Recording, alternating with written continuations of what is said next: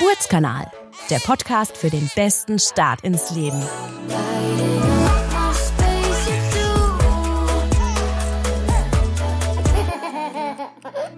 Es ist wieder soweit, eine neue Folge unseres Geburtskanals steht an. Dieses Mal geht es um das Thema Geburtsplanung und die Hebammensprechstunde bei uns im Hause. Ein Steckenpferd meiner beiden heutigen Expertinnen, Dr. Christine Moorfeld, leitende Oberärztin in unserer Geburtsklinik im Henriettenstift. Hallo. Und Hebamme Christina Baumeister, ebenfalls aus dem Henriettenstift. Genau, hallo. Ja, die Geburt eines Kindes ist ja für eine Frau ein sehr einschneidendes Erlebnis. Die Frau ist in einer absoluten Ausnahmesituation, kommt an ihre Grenzen. Dann ist es natürlich auch völlig verständlich, wenn man sich so gut wie möglich darauf vorbereiten möchte. Wir bieten unter anderem dafür ein ärztliches Geburtsplanungsgespräch an und eine Hebammensprechstunde an euch beide gerichtet. Für wen machen denn diese beiden Gespräche Sinn? Ist das für jede Schwangere gedacht oder vor allem, wenn ich eine Risikoschwangerschaft habe? Also als erstes würde ich vorschlagen, dass man ähm, Alternativen für das Wort Geburtsplanung sucht, weil ich immer mir so ein bisschen vorkomme, als ob das ähm, hervorruft, dass man eine Geburt planen kann. Eigentlich kann man eine Geburt nicht planen, also man sollte sich vorbereiten, aber auch offen sein. Und wenn jemand noch ein alternatives Wort für Geburtsplanung hat, bin ich da sehr für offen, weil ich finde, das weckt so falsche hm. Voraussetzungen. Also in den Mutterschaftsrichtlinien steht jeder Frau eine Geburt, eine Vorstellung in der Geburtsklinik. So heißt das eigentlich in den Mutterschaftsrichtlinien vor. Einfach ein bisschen kennenlernen, ein bisschen Sorgen, Nöte und ähm, Pein ein bisschen abchecken. Aber mittlerweile haben wir für die Geburtsplanung medizinische Kriterien festgelegt. Aber rein theoretisch kann ich das auch als Schwangere ohne Risikofaktoren in Anspruch nehmen. Ja, rein rechtlich steht ihr das zu. Okay. Nur ist es in heutiger Zeit, muss man sagen, dass viele Kliniken das einfach personell oder ne, ressourcenmäßig gar nicht schaffen, mit jeder Frau sowas zu besprechen. Deswegen haben wir noch diesen kleinen Schwenker für eine Hebammensprechstunde ähm, eigentlich ursprünglich mal geplant, weil viele Dinge ja eigentlich nicht medizinisch sind und wir als Ärzte dann auch vielleicht nicht so der ähm, Ansprechpartner sind und wahrscheinlich manchmal eher noch die Ängste schüren, als dass sie besänftigen. Und dann ist von Seiten der Hebamme nochmal ähm, viel besser ein Ansatz, da Dinge zu klären. Das heißt, ich habe auch ein Recht auf eine Hebammensprechstunde sozusagen als Schwangere. Genau, also zur Hebammensprechstunde kann jede Schwangere kommen, ähm, die einfach Fragen hat. Also wir haben schon vor Corona mit der ähm, Präsenzsprechstunde angefangen, wo die Frauen wirklich zu uns kommen, wir eine Stunde Zeit haben, das ist richtig viel Zeit und für alle Fragen da sind, die die Frauen so haben. Also was weiß ich, wie, was muss eigentlich in die Kliniktasche rein? Wann fahre ich los? Was passiert, wenn ich zur Aufnahme komme? Was wird dann gemacht? CTG-Überwachung, Ultraschall und so weiter. Was ist unter der Geburt? Ne? Welche Möglichkeiten gibt es? Wassergeburt, Gebärhocker und so weiter und so fort. Schmerzmittel sind immer ein großes Thema, PDA natürlich auch. Und dann nach der Geburt, ne? Bonding, erstes Anlegen, wie geht es auf der Wochenstation weiter? Also das sind so ganz, ganz allgemeine Fragen, für die die Frauen kommen können, aber eben auch persönliche Sorgen. Ne? Wenn man also ganz besonders viel Angst hat, kann man zu uns kommen. Also Ne, wie du gesagt hast, jede Frau kann kommen, jede Frau ist willkommen. Und zu Beginn von Corona war das ja nicht mehr möglich, dass die Frauen so kommen konnten. Da haben wir eine Videosprechstunde zusätzlich eingerichtet und die wird total gut angenommen. Also die äh, ist eben so, dass man sich online einen Termin holt und dann online mit uns sprechen kann. Da nehmen wir uns eine halbe Stunde Zeit, weil das meistens so ein bisschen allgemeinere Fragen sind. Und ja, wir sind damit echt zufrieden. Wir finden es gut und die Frauen sind, glaube ich, auch zufrieden. Hm. Ist das ein individuelles Gespräch oder ist das ein Gruppengespräch, wo man das für mehrere Schwangere hat? Nee, ganz, ganz individuell. Okay. Also oft kommt der Partner oder die Partnerin mit oder eben die Person, die mit begleitet bei der Geburt. Aber genau, du hast gerade schon ganz, ganz viele Themen angesprochen, von Geburtspositionen bis äh, Schmerzlinderung und so weiter. Da gehen wir auch gleich nochmal drauf ein. Was ist dann der Unterschied zur ärztlichen Sprechstunde? Also was für Themen werden da nochmal im Unterschied aufgegriffen? Also das sind die medizinischen Fragestellungen, zum Beispiel eine Frau, ähm, die im Becken Endlage hat, also das Kind mit dem Puppe unten ist, mit der Frage, wie soll ich entbinden, was sind die Voraussetzungen für einen Kaiserschnitt, für eine vaginale Geburt, dann müssen wir nochmal für Vor- und Nachteile beraten. Oft sind das Frauen mit Mehrlingen, die dann auch zur Planung kommen, sich einmal vorstellen, ne, wann machen wir das? Oder wie, was stellen die Frauen sich vor? Was sind die medizinischen Richtlinien für die Art der Geburt?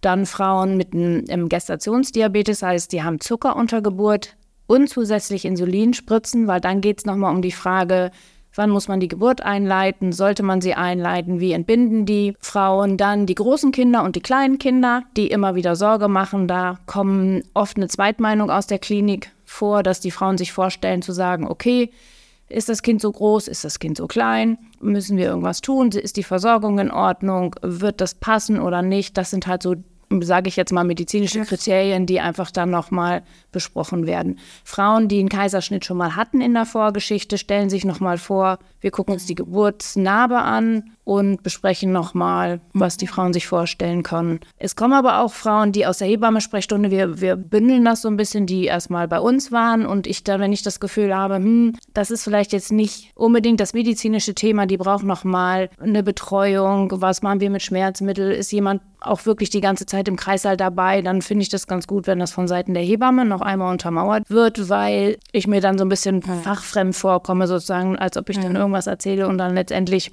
sind wir als Ärzte ja nur zum Schluss der Geburt da und die Betreuung der Hebammen, wenn das Thema ist, schicke ich die gerne noch mal. Mhm. Da sind ganz viele Inhalte gerade gefallen. Also eigentlich kann ich jedes Gespräch für sich einzeln wahrnehmen, aber eigentlich baut es auch so ein bisschen aufeinander auf. Manchmal oft mal empfiehlt man sich sozusagen gegenseitig. Brauche ich für diese Gespräche eine Überweisung von meinem Gynäkologen? Also für die Geburtsplanung, ja, brauche ich okay. eine Überweisung. Wir haben ein besonderes Prozedere, zum Beispiel bei Frauen nach Wunsch, für Wunschkaiserschnitt, weil ähm, da haben wir es festgelegt, dass die Frau auf jeden Fall einmal beim Arzt und einmal bei der Hebamme sein muss, bevor wir dann endgültig eine Entscheidung treffen. Das hat auch so ein bisschen rechtlichen Hintergrund sind. Und wir müssen halt alle Seiten abklopfen und wir müssen uns von der Klinik sicher sein, dass die Frau über die Konsequenzen gut aufgeklärt ist. Und da ist es wirklich so, dass wir sagen, wir machen das nur, wenn von beiden Seiten von uns aus dem Haus jemand mit der Frau gesprochen hat. Ist das ein häufiges Thema mittlerweile, dieses Thema Wunschkaiserschnitt? Also würde man sagen, da bei jedem zweiten, dritten Gespräch kommt sowas zu, zutage oder ist das noch ein seltener Wunsch? Nö, das ist eigentlich selten. Also ich, ich weiß nicht, ob das die Frauen auch so ein bisschen. Es ist natürlich wirklich ein Aufwand. Man kriegt nicht einfach so einen Kaiserschnitt, sondern man muss sich gut vorbereiten und wir glaube ich, klären die Frauen auch ganz gut auf. Also eigentlich haben wir das selten.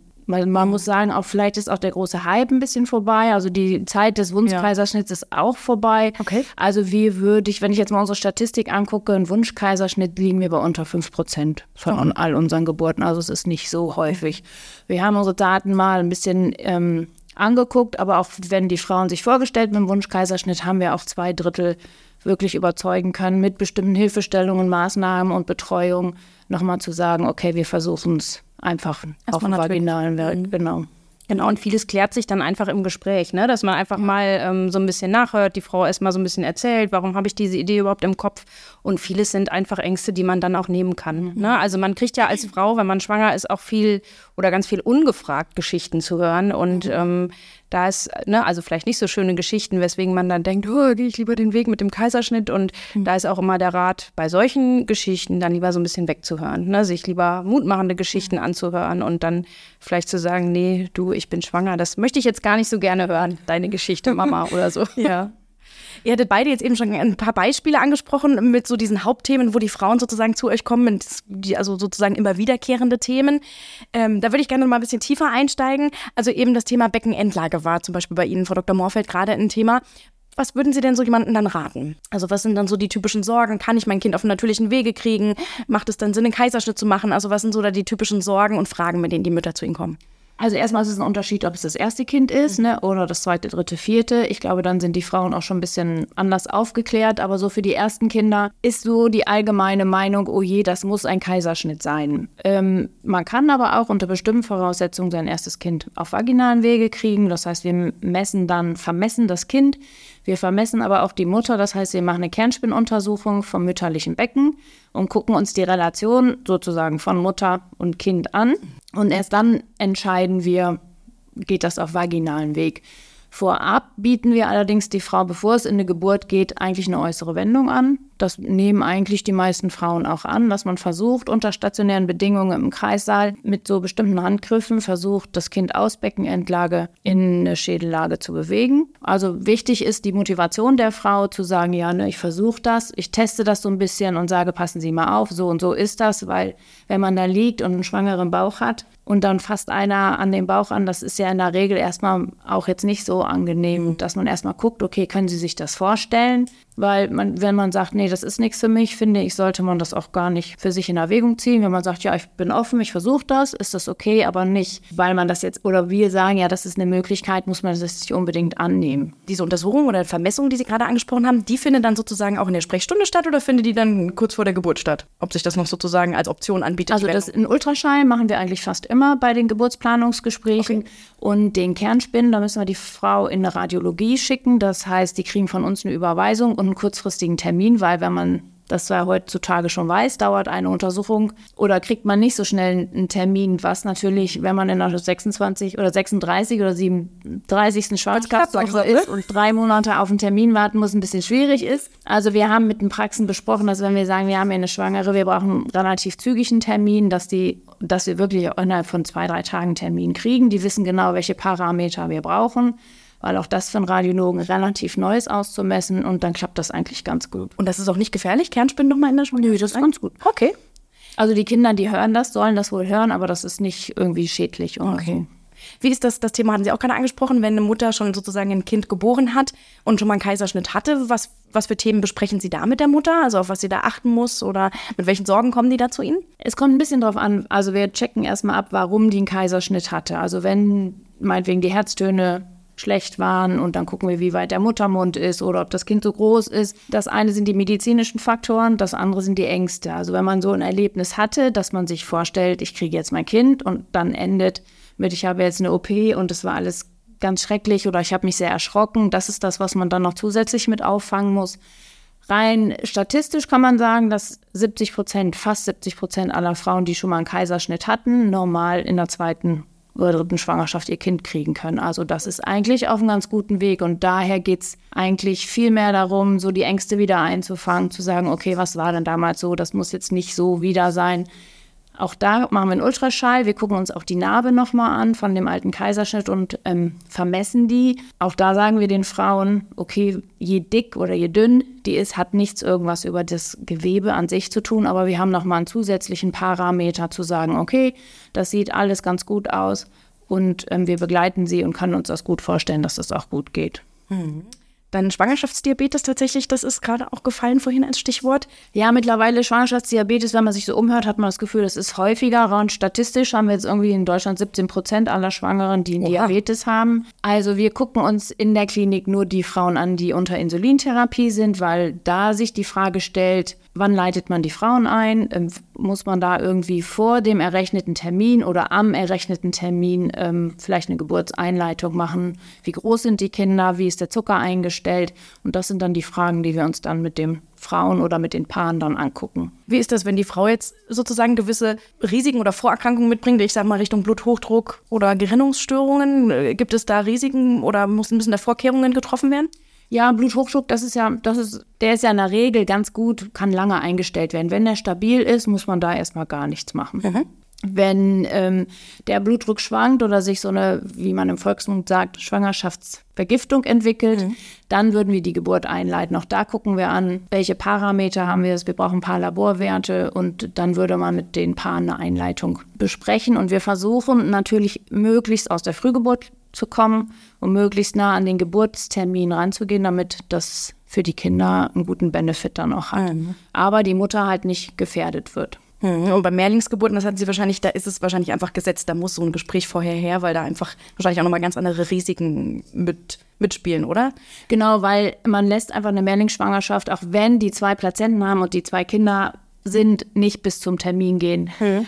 Einfach aus Sicherheit und ähm, ich finde es auch sehr sportlich. Ich glaube, dass die Frauen auch am Ende der Schwangerschaft sehr froh sind, wenn dann jemand sagt, komm, wir beenden das zwei Wochen vorher, weil das ist halt einfach mega anstrengend. Hm, das heißt, da wird dann mit der Schwangeren auch schon besprochen, ne, stellen Sie sich darauf ein, dass wir das, dass wir das eher holen. Also da geht es dann vor allem. Genau.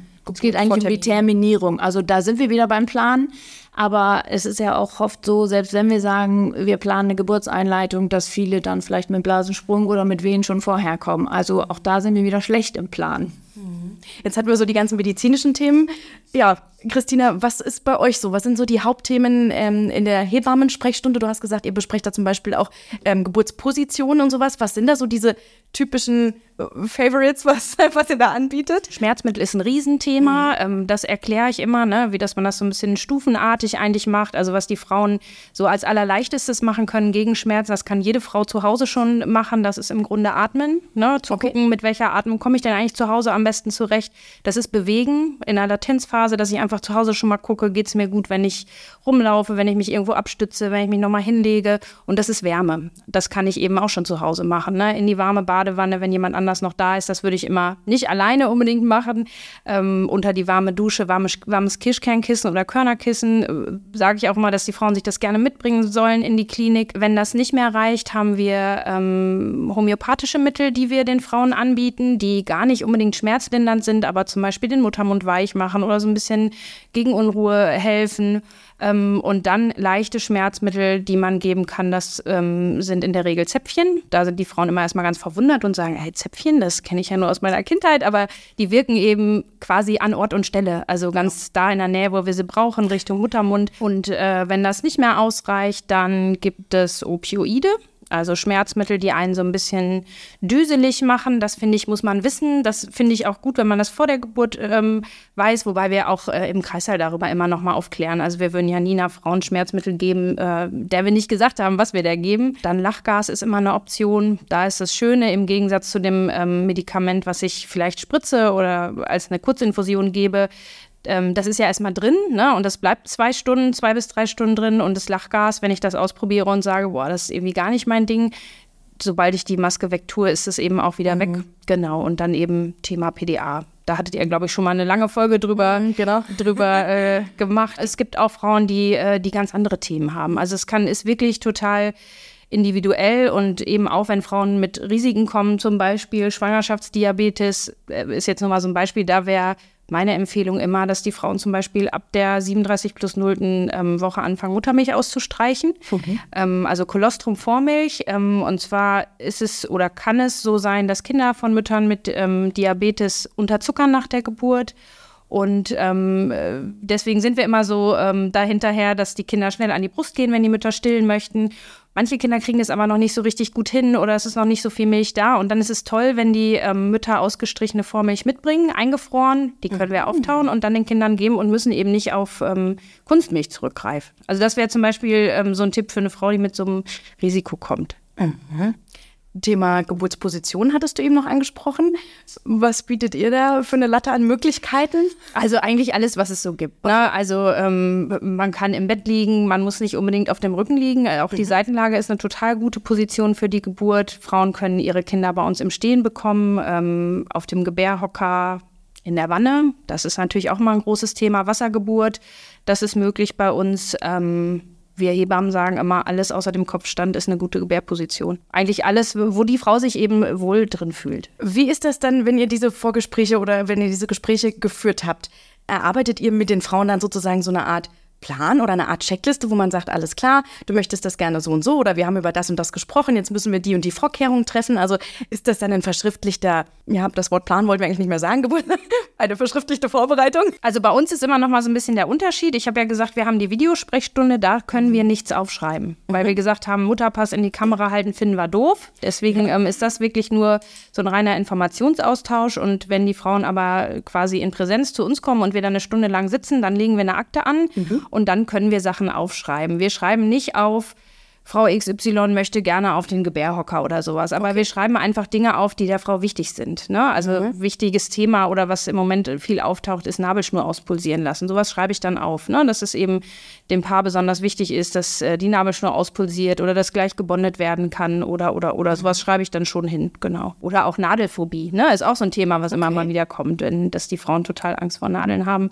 Das würde ich auch aufschreiben. Wie ist das da in, äh, aus medizinischer Sicht? Da muss wahrscheinlich, da wird eine Akte wahrscheinlich angelegt und dann da ist das wahrscheinlich alles ein bisschen anders, oder? Nee, das ist eigentlich ganz gut. Wir haben eigentlich dasselbe Geburtenprotokoll. Das heißt, bei der Geburtsplanung steht halt oben der medizinische Part, die Hebammensprechstunde ist auf derselben Seite. Das heißt, also je, wir können untereinander halt auch gucken, was der jeweilige andere geschrieben hat. Und ich glaube, dass für die Paare das wichtig ist, was du auch schon gesagt hast. Also es steht da, wir haben es aufgeschrieben, es ist verschriftlicht und sie müssen nicht unter der Geburt noch irgendwie sagen, hallo, ich habe eine Nadelphobie und ich möchte nicht dies und ich möchte nicht das, sondern wichtig ist, wir haben es da aufgeschrieben.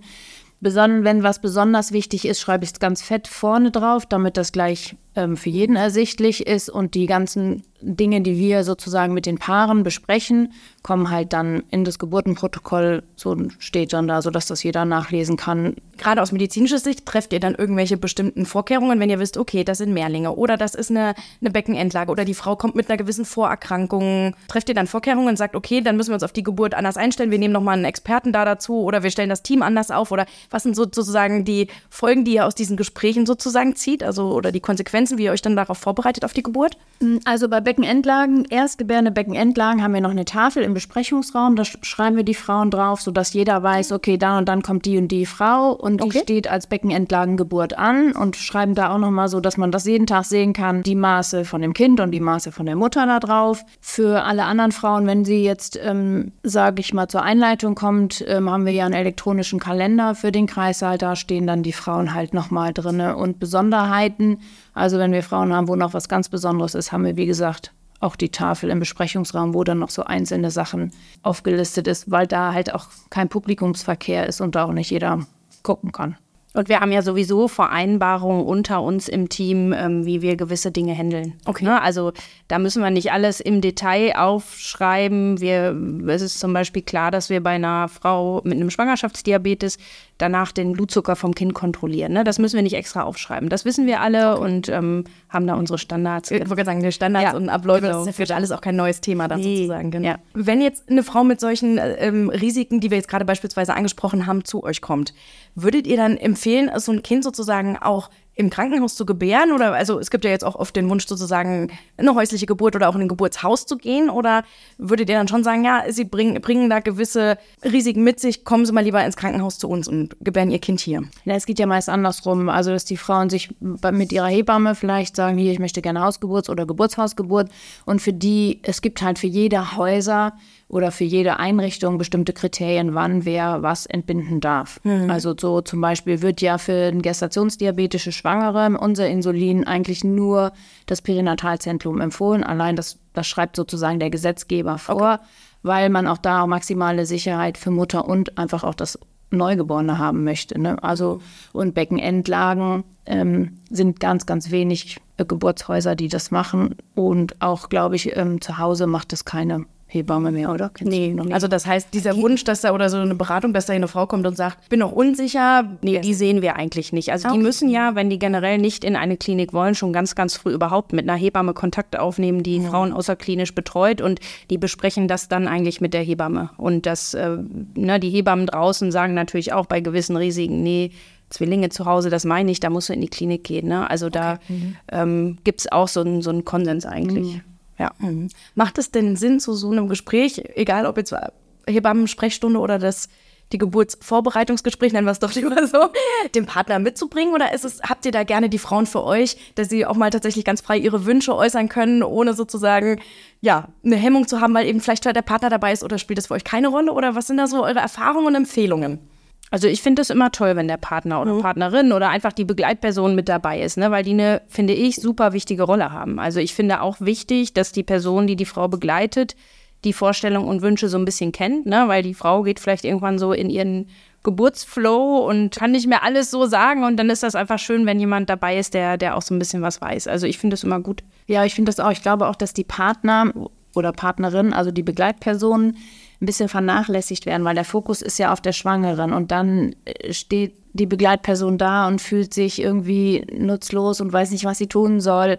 Und dass man das dann nochmal im Vorfeld auch bespricht, ne, was wichtig ist und dass die sich untereinander absprechen wollen, dass man halt auch die Begleitperson schon so ein bisschen mit, mit, mit ins Boot nimmt sozusagen mhm. und da abholt, weil im Kreißsaal oft, also muss ich sagen, sind die ein bisschen vernachlässigt schon. Okay, dann beziehen wir sie frühestmöglich mit ein und nehmen sie auch in die Vorbereitungsgespräche genau, auf jeden Fall ein. Ja. Ähm, wenn man jetzt das Thema Geburtsplanung ein bisschen weiter fasst und äh, Mr. Google anschmeißt, dann kommen da ganz wilde Checklisten, die man anfertigen kann und tatsächlich so richtig, ja, ich, ich sag mal Pläne, die man sich machen kann oder sollte.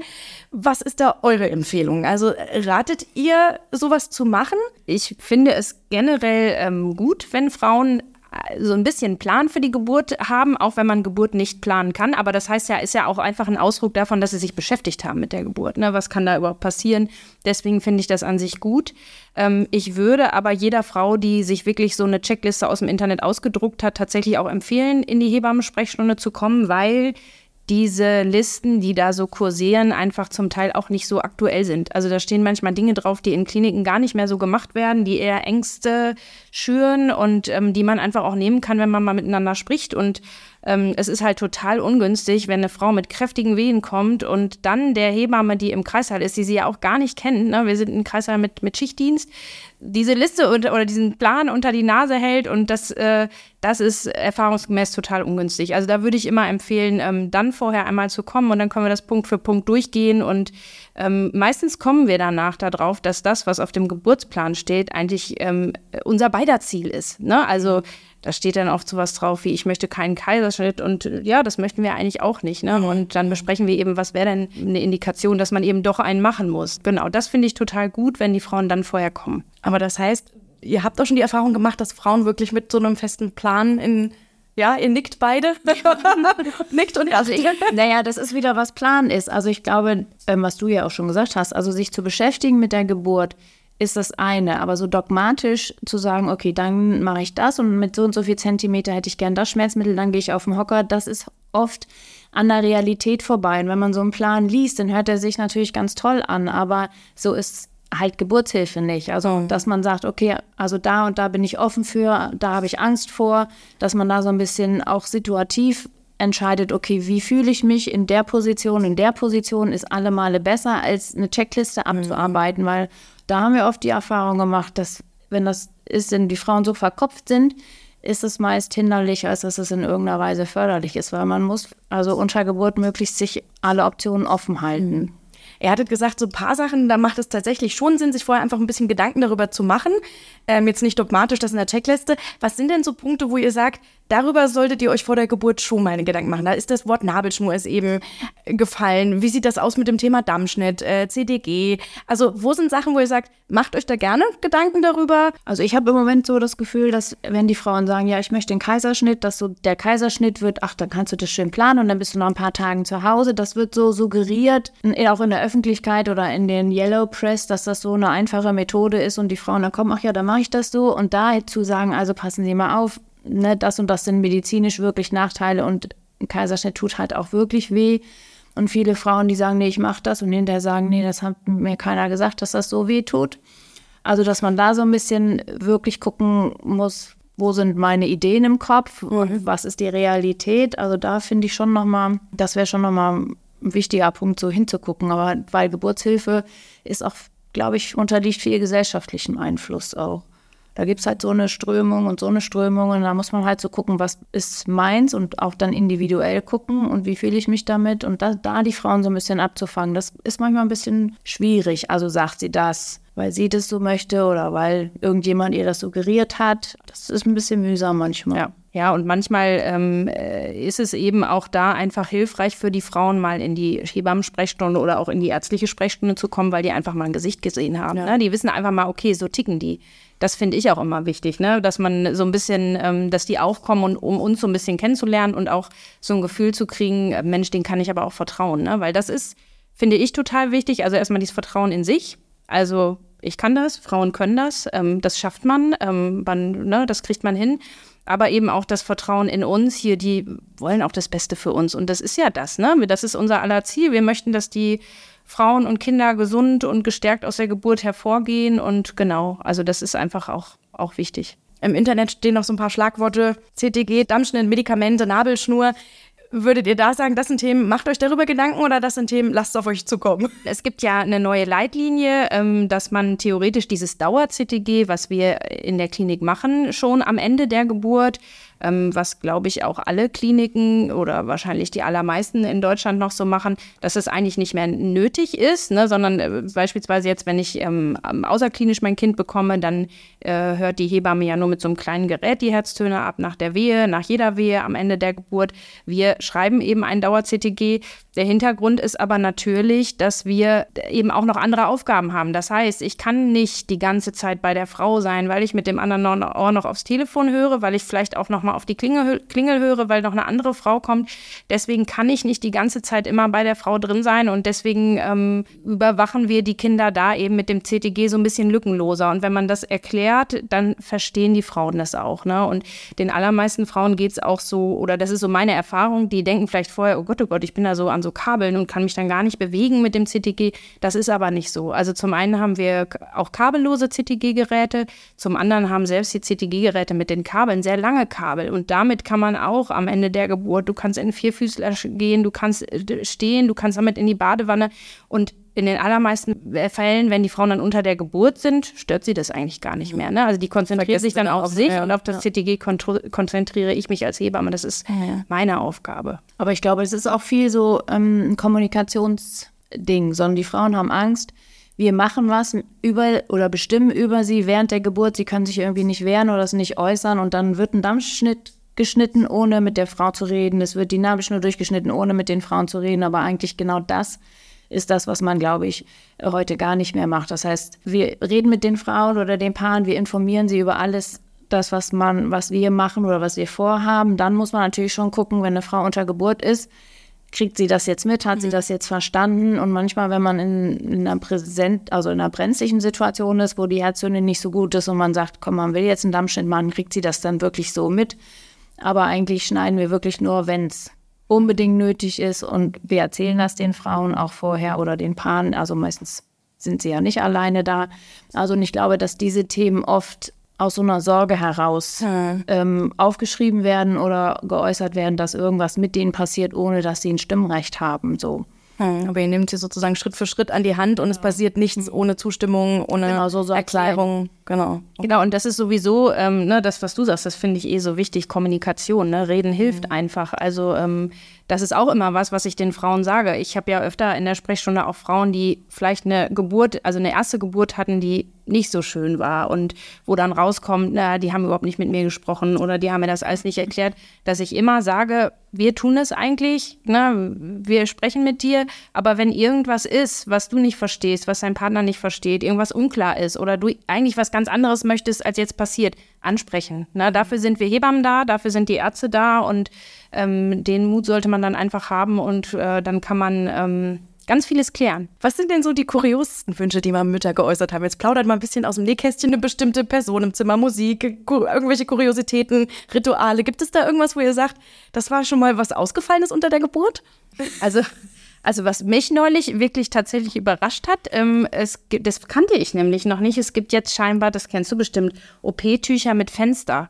Yeah. wo man den Kaiserschnitt sehen kann. Und da muss ich echt passen, da habe ich gesagt, äh, weiß ich jetzt gar nicht, ob wir das haben. Und ich habe mir dann so vorgestellt, ich weiß gar nicht, ob ich das sehen möchte, aber ähm, ob das dann, wie das dann nachher war. Genau, dass du eben sehen kannst, ähm, wie das Baby geboren wird, aber weiß ich jetzt gar nicht. Nutzen wir das schon? Wir haben so ein paar Probeexemplare, aber es wird eigentlich wenig angefragt. Also das ist ja so, das Tuch hängt da, aber das wird sozusagen die Gardine aufgemacht in dem Moment, wo das Baby rauskommt, weil sonst ist ein Kaiserschnitt schon auch eine blutige Angelegenheit, mhm. muss man sagen. Und da muss man sich auch fragen, ob man das da die ganze Zeit Nein, will. Aber das die Bauchdecke geöffnet, ne? Das ja, ist eine genau. OP wie so eine Bauchdecke öffnen. Also.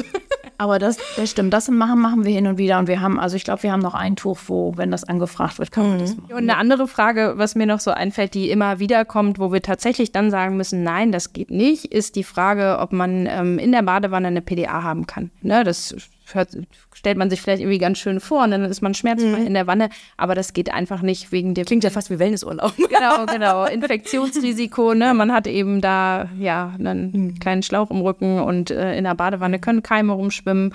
Und ähm, letztendlich ist es auch bei, für eine Wassergeburt so, dass eine Frau auch die Badewanne gut verlassen können muss. Ne? Und wenn dann die Beine nicht so hundertprozentig funktionieren, kann sie das vielleicht nicht. Also das ist dann wirklich was, wo ich sagen muss, nee, das geht nicht. Was waren sonst so ausgefallene Wünsche mal? So die Nabelschnur durchschneiden vom Partner bei einem Kaiserschnitt, das geht natürlich auch nicht, weil der schon hoch steril ist. Wir die dann selber lieber durchschneiden, weil A ist er dann im OP-Gebiet und auch nicht steril. Also das müssen wir dann auch leider verwehren. Und auch mit der Musik, also Hattet ihr das schon? das ist schon immer mal wieder, aber das finde ich jetzt nicht außergewöhnlich, weil das, ich finde, wenn jemand weiß, das ist brauche ich und das tut mir gut, dann finde ich das auch nur begrüßenswert. Und dann Also- wird in, äh, im Kreissaal Musik gehört, ja? Cool. Also ich hatte mal ein paar, die haben tatsächlich so eine, so eine, ähm, wie heißt das, so eine, so eine Podcast-Liste Geburt, Lieder zur Geburt in Dauerschleife über Stunden gehört. Aber das war total nett. Also es war richtig Schön, okay. nette, schöne Musik. Hat, hat mir auch total gut gefallen. Vielleicht sollten wir das äh, komplett einführen. Ja, genau, genau. Das war, äh, das war nett. Gibt es da bei anderen Kulturen auch besondere Wünsche, die euch da schon mal begegnet sind, sozusagen? Also andere Länder, andere Sitten? Sie waren ja auch mal in Nepal, Frau Dr. Moorfeld. Ja, also es ist, man muss schon aufpassen, also wir, ja, weil du vorhin hast du auch von Bonn erzählt, also das ist halt auch so ein, so ein Reflex, also ne, wir sagen, okay, die Kinder, sobald sie auf der Welt sind, kommen die der Mutter auf der Brust, das ist für viele Kulturen überhaupt gar nicht gewünscht. Da muss man schon so ein bisschen Ah, Okay. auf, aufpassen, dass für manche Frauen das äh, sehr befremdlich wirkt, wenn wir da sagen, hier, zack, wurde gewonnen, wir freuen uns und die Frau dann ähm, ein bisschen pikiert guckt und die Schwiegermutter, die sind ja dann da meistens bin, erst erstmal ein bisschen aufschreien. Also da muss man schon halt auch ein bisschen auf die kulturellen Unterschiede achten, zumal die Frauen ja selten in den Geburtsvorbereitungsgesprächen sind. Aber das kann man ja dann vorher klären. Also das, da gibt es schon auch kulturelle Unterschiede. Ich finde aber, dass vor Jahren das noch deutlicher war. Im Moment finde ich, das jetzt hat sich so ein bisschen irgendwie angeglichen. Ja. Mir ist noch ein Satz äh, mit Ihnen aus dem Interview tatsächlich in Erinnerung geblieben, wo wir über Ihren Einsatz in Nepal gesprochen haben. Das war ja so ein bisschen Hilfe zur Selbsthilfe, was Sie dort gemacht haben. Und da haben Sie gesagt, die Frauen kommen, kriegen ihr Kind und gehen wieder. Das Thema Geburtsplanung, ich sage es jetzt doch nochmal, spielt es bei denen eine Rolle tatsächlich im, im, in Nepal? Das würde mich jetzt nochmal so ein bisschen... Nee, überhaupt, also überhaupt gar nicht, weil die Geburt, also Schwangerschaft und Geburt ist für die ja wie so eine Lebensversicherung für ihr Alter. Also die brauchen die Kinder, damit sie im Alter versorgt werden. Und ähm, was das medizinische Ansinnen auch der nepalesischen Regierung ist, ist, dass möglichst Frau und Kind oder Neugeborenes gesund da rauskommen. Also keine Infektion haben, keine Kinder sterben, keine Mütter sterben oder verbluten. Das ist halt wirklich minimalistisches äh, medizinisches Ansinnen da für die Regierung. Also das ist schon nochmal ein ganz anderer. Also oft das absolute Gegenteil zu dem, Ja. was hier in Deutschland stattfindet, ne? wo man viele Wünsche, viele Vorstellungen hat. Was ja auch gut ist, das habt ihr ja gesagt, dass die Mütter sich sozusagen ein bisschen Gedanken machen. Nicht zu viele Gedanken machen, nicht auch nicht zu viele Sorgen machen und vor allem sie vorher mit euch besprechen, damit ihr gewisse Sorgen auch nochmal nehmen könnt. Eine abschließende Frage, wie mache ich denn so einen Termin zu diesen beiden Sprechstunden? Mache ich das online, rufe ich an und vor allem, wie viel Zeit muss ich einplanen? Kriege ich da zeitnah einen Termin oder muss ich das tatsächlich schon irgendwie möglichst in der 12., 13. Woche schon anfragen? Wie läuft das bei uns ab? Also so ganz so ähm, ganz so früh muss man das nicht machen. Wir haben ähm, für die Hebammenpräsenzsprechstunde ruft man einfach in der Ultraschallambulanz an. Telefonnummer ist die 289 3444, findet man auch im Internet und kriegt dann einen Termin. Und das ist immer unterschiedlich. Wir wundern uns, manchmal ist die ganze Sprechstunde voll und wir kriegen nicht alle Frauen unter. Manchmal haben wir auch noch freie Termine. Also das äh, würde ich jetzt sagen, ja, man kann es einfach probieren. Ne? Und ähm, aber sonst reicht bestimmt auch sechs Wochen vorher oder so. Oder Aber man sollte jetzt nicht auf den allerletzten Drücker, wenn ich das Nee, raushöre. nee, Also jetzt nee, das ist so schwanger. Genau, dann hat man vielleicht auch Pech, genau. Die Videosprechstunde, die bucht man sich online, ähm, einfach von unserer Internetseite, gibt es direkt einen Link und ähm, genau, das kann man online buchen. Wie ist das mit der ärztlichen Sprechstunde? Also auch über die Ultraschallsprechstunde. Und ähm, wir sehen die Frauen ab 34, so 36 Schwangerschaftswochen, weil eine Beckenendlage in der 30. Woche zu besprechen, ne, macht ja per se keinen Sinn, weil die Kinder sich ja mit großer Wahrscheinlichkeit von selber drehen. Und man muss dann auch gucken, ne, wenn man jetzt alle Möglichkeiten bespricht, ist die Schwangere ganz erschlagen und am Ende relativiert sich das dann von selber. Also, dass wir sagen, so, wenn wir 36. Woche die Frauen sehen, ähm, dann ist das schon ganz gut. Es kommt natürlich auch immer wieder vor, dass das Kind sich erst in 38 Wochen dreht, aber in der Sprechstunde, die Damen, die wissen eigentlich ganz gut Bescheid. Und dann die sagen, okay, gut, ich bin jetzt in der 38. Woche, dann kriegt sie mitunter halt relativ schnell einen Termin, aber muss halt entsprechend dann noch ein bisschen warten und wird dann irgendwie dazwischen genommen. Weil auch da sind wir schlecht im Plan. also ein, ein Plan zu machen ist nur bedingt vorteilhaft, habe ich jetzt gelernt sozusagen. Schön, dass ihr beide heute bei mir wart. Ich glaube, ne, die, unsere werdenden Mütter haben ganz, ganz viele Inspirationen und ähm, Tipps bekommen, über was es sich lohnt, sich Gedanken zu machen und wo man sich vielleicht nicht so viele Sorgen machen sollte. Auf jeden Fall die beiden Sprechstunden wahrnehmen, wenn man sich sozusagen Gedanken macht oder spezielle Wünsche hat. Danke, dass ihr heute bei mir wart. Und Danke für die Einladung. Und dann bis zum nächsten Mal. Vielen Dank. Ja, tschüss. Geburtskanal der Podcast für den besten Start ins Leben.